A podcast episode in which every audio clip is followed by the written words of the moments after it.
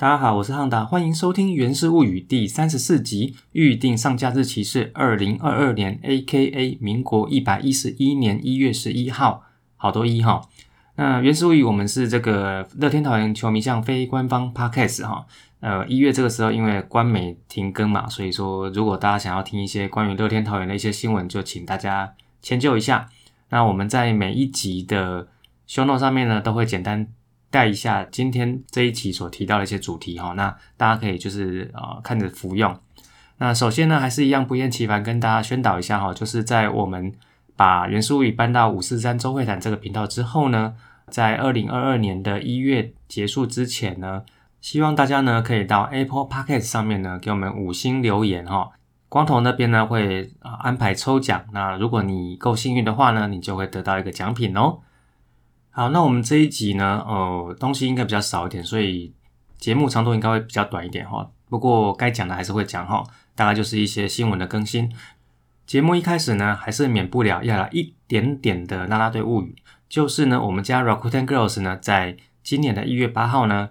也去了 SBL 浦远的主场做表演。诶，所以呢，这样跳下来呢，等于说。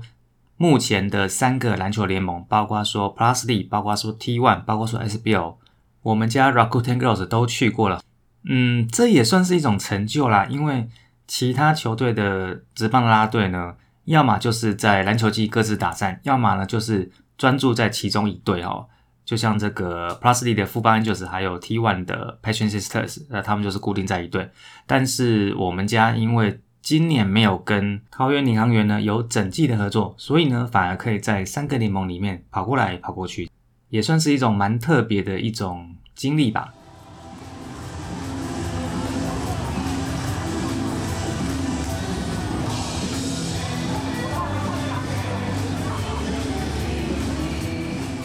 好了，那拉拉队物语呢简单带过就好哈。那今天主要是跟大家再又再度更新一下，就是。关于题目搭个捷运就转队的这件事情，哈，其实就是你如果从这个桃园捷运机场线呢，你可以从 A 十九搭到 A 三，然后呢再换上台北捷运的环状线，坐个两站，再走一小段路就会到富邦悍将的新庄主场。那为什么又要提这件事情呢？因为两队互相换来换去的名单又有更新了，哈。其实我上一集。漏讲的刘家豪教练，那没有关系，我们这一集还是从头到尾呃简单讲一下哈。自从二零二零年开始呢，从我们家乐天桃园转到富邦悍将的，包括选手跟教练呢，一共有洪一中、吴俊良、郭俊麟、钟成佑、林博佑、叶竹娟、林义祥、杨瑞成啊，杨瑞成是自由球员的那个搭配嘛哈，然后再来是刘家豪、詹志尧、洪胜兴跟杨耀勋。所以呢，前前后后、上上下下、滴滴扣扣，一共有十二位人员转了过去。那从富邦悍将转到乐天桃园这边呢，到目前为止总共有五位，分别是霸凌爵，然后自由球员赖鸿成、古九保兼二索沙，以及最新的神玉杰。那螃蟹神玉杰呢，在富邦悍将的最后一个位置是副领队。不过呢，因为他们去年就是哦，算是高层人事大地震嘛。领队呢由蔡成儒变成了林华伟，总教练呢也从洪一中变成了邱昌荣。那沈玉杰说要离开富邦悍将，结果他就是被我们乐天桃园所延揽进来。那我在今年一月一号上架的大叔野球五四三第九十二集里面，跟主节目的大叔在聊的时候呢，我是说我是不晓得说我们家二军的投手到底是不会选还是不会养。沈玉杰进来乐天桃园，他所担任的职务是育成部门的主管，所以这个答案看起来球团是认为我们是选没有问题，但是可能在养的时候呢，需要多做加强。那据报道所指出呢，沈玉杰会被我们家乐天桃园球团延揽，主要是因为在去年他在富邦悍将的选秀的结果，还有新秀的培育计划呢，受到我们这边的青睐。那目前所知道的消息呢，就是各新闻报道所释放出来的讯息呢，就是呃，神玉节之后呢，在我们球团里面，应该是在二军啦，主要是会对新秀呢进行一些个人的目标，还有一些规划，可能就是一个更有系统的一个养成体系，可以让我们家的球员呢，在二军的一些板凳深度，可以不要像这两年那么的呃老实说真的是不太够了哈，因为像我们这两年在一二军流动不是没有，有一些球员在二军表现好像也还可以，可是他们上来一军之后就实在是不怎么好用，这老实说这是事实了哈。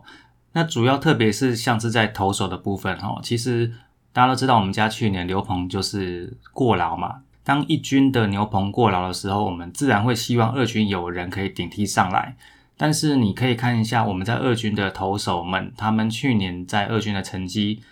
如果说只是普通的，那当然就不会上来。但是即使是好像账面成绩看起来比较好的，上来的表现其实也是可能没有达到大家预期啦哈。那有一些。投手甚至可能他在二军的时候素质不错，但是上来然后表现不如预期，在年底的时候呢，球队就不保留了哈。所以呢，看是不是希望能够有这个育成部门的成立，让我们二军的选手哦，当然特别是投手这一块呢，可以增强他们的深度，那让我们在一二军之间的调度会更好用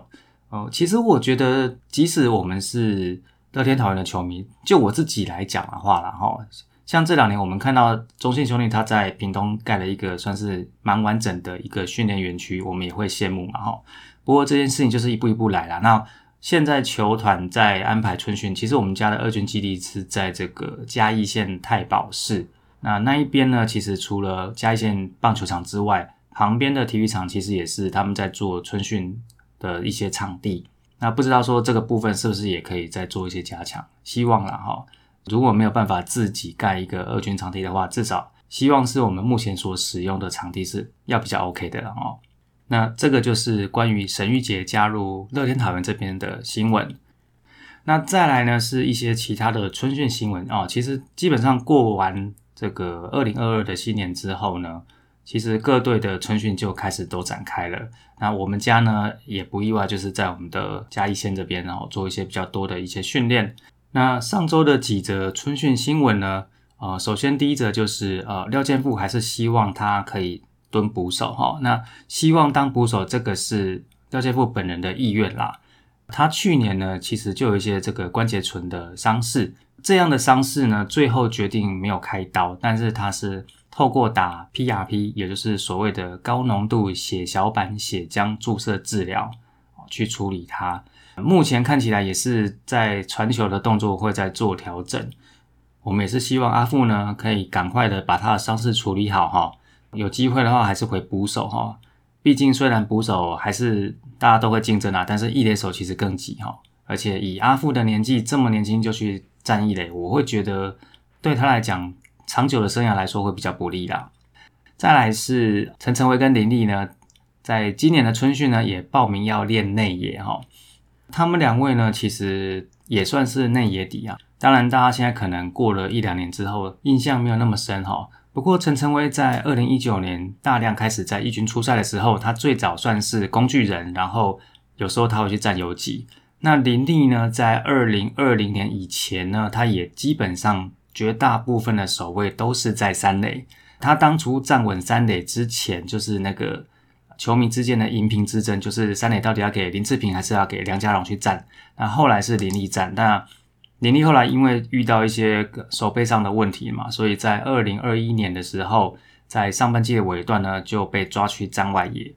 然后呢，我也在大叔野球五十三的九十二集里面跟大叔们聊到，我在想他应该之后就会固定在外野，没有想到他春训还是想要练内野哈。那顺便跟大家 update 一下，其实林立在进职棒之前，他跟林正飞呢。其实算是二有连线，也就是说，在学生棒球时代，林立其实算是二垒手占的比较多。那有练也是好事啦，我只能这么说了哈。毕竟队内之间的球员互相的守卫的竞争还是有嘛。那其实林立他在去年站到中外野之后，他等于算是有点卡到陈晨威的位置哦，所以这可能也是陈晨威想要去啊补练内野的关系吧。但是林立自己也想要补练内野，那我觉得反正春训前期就就练吧，但是可能在接近开机的时候，还是他们要固定好位置哈。我觉得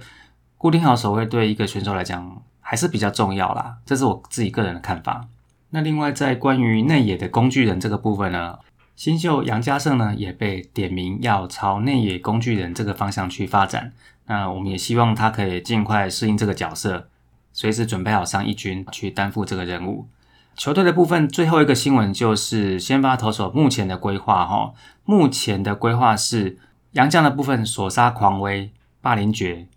想当然了，除了后援投的不错的豪进之外，这三位都会是先发的定位。那在本土投手的部分就蛮多的哈，包括说黄子鹏、曾仁和、张启凯、林子威、王义正等人也都是要朝先发的调整。也就是说，姐姐她今年的规划也目前也是朝先发去做调整。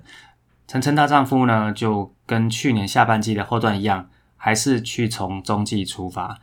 那消息一出啊，关于陈冠宇的中继定位，免不了又是很多球迷议论纷纷的焦点。那觉得说，一个七十万的投手摆中继，是不是一种呃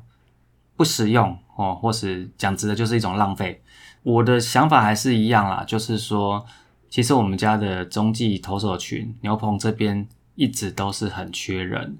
那像去年赖师傅投那么多局，其实已经有点过劳了。朱俊祥去年也投了那么多局，今年是不是可能他又需要有点休息的时候？我的牛棚还是需要有人可以上来帮忙踩刹车，不然的话，你牛棚不行，你前面的先发投再好，把比赛带到第六局、第七局，中间这边止不住，你后面还是没有用，你比赛还是会输掉。所以我觉得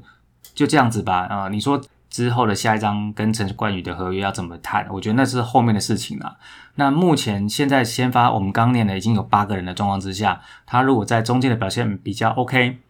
那我觉得就先这样子下去吧。我觉得这样是比较可以的啦哈。而且我们在谈这一集的时候，其实香港陈宇勋的合约都还没有确定，所以我觉得还是就逐步的确定吧。不然的话，反过来说，我刚刚讲那八个索杀、狂威、霸凌爵、黄子鹏、曾仁和、张喜凯、林子威、王义正，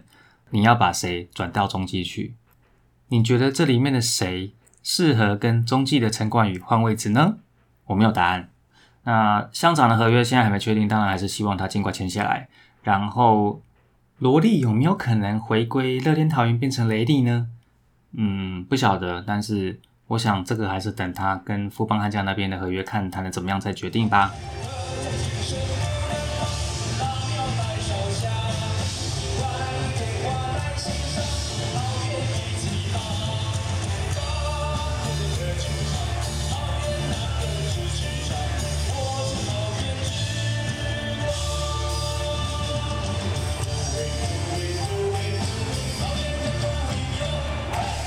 其实关于乐天桃园的新闻的 update，在前面那段已经结束了哈。那这一段呢，其实算是只是闲聊一下啦，跟我们家桃园没有什么关系。就是在前几天的时候呢，我去了一趟台中，啊，在这个七期从化区里面溜达溜达。那中间呢，就是经过一个以今年生肖为名的购物商城。我走过去的时候呢，在前面的广场看到有车商在办展示活动。本来是想说啊，就不想去看啦。但是你知道这个拉拉队看久了就会有一个拉拉队雷达，就想说那不然去看一下，看在那边的修格罗，说不定就是棒球场上面的拉拉队哟。走进去呀，啊瞥见一下，哦，原来就是我们在上一集拉拉队二零一七集那一集有讲过，曾经在 Unigirls，后来现在在魏全龙拉拉队小龙女的轩轩，因为她蛮高的，虽然戴着口罩，大概看眼睛认得出来。那我本来想说啊，他就在那边招呼，算是路过的行人吧。那我们就默默的就从旁边走掉就好了。然后结果一个空档就说，哎，来来来来来，就是拍照啦，然后按赞啦，然后就可以领一个口罩，然后去旁边的咖啡车领一杯咖啡或是冰淇淋。既然有这个免钱的好看，我们就去领一下嘛。哦，咖啡领完之后呢，我就还是朝我要去的方向，就往那个商场的里面走过去。只是说，在这个往商场大门走路上，我还是稍微看一下他在那边继续做他的工作。呃，我真的必须说，他真的真的很认真哦。因为在那边经过的行人，你说礼拜天的中午是没有到冷冷清清，但是也没有真的到门庭若市。所以呢，他在找路过的民众拍照、按赞、领赠品的时候呢，其实中间也是会有空档的。有一些展场的修个了，我们看到他就是就是像一个。人形站在那边，可是轩轩不是哦，他会一直想办法去把人找进来。然后像那个路过小朋友看到就跑去跟他们打打招呼。那甚至说大概有几秒钟，可能他附近摊位都没有人的时候，他甚至直接对着广场里面那些坐在椅子上休息的民众说：“哎，我们这边有活动啊，赶快来，赶快来，赶快来。”那他这个一直在招呼，希望路过民众可以进来参观的这个举动，不管是从我进商场的这条路，还是我从商场出来要离开的时候所看到的，他一直都没有停过要去很热情的招呼路过的民众，这态度真的是倍儿棒，这真的要给他拍拍手。好啦，这个以上就是本周节目显然短很多的《原始物语》，那我们就轻松一点嘛，难得让我讲比较短一点，这一集就这样子喽，谢谢大家，拜拜。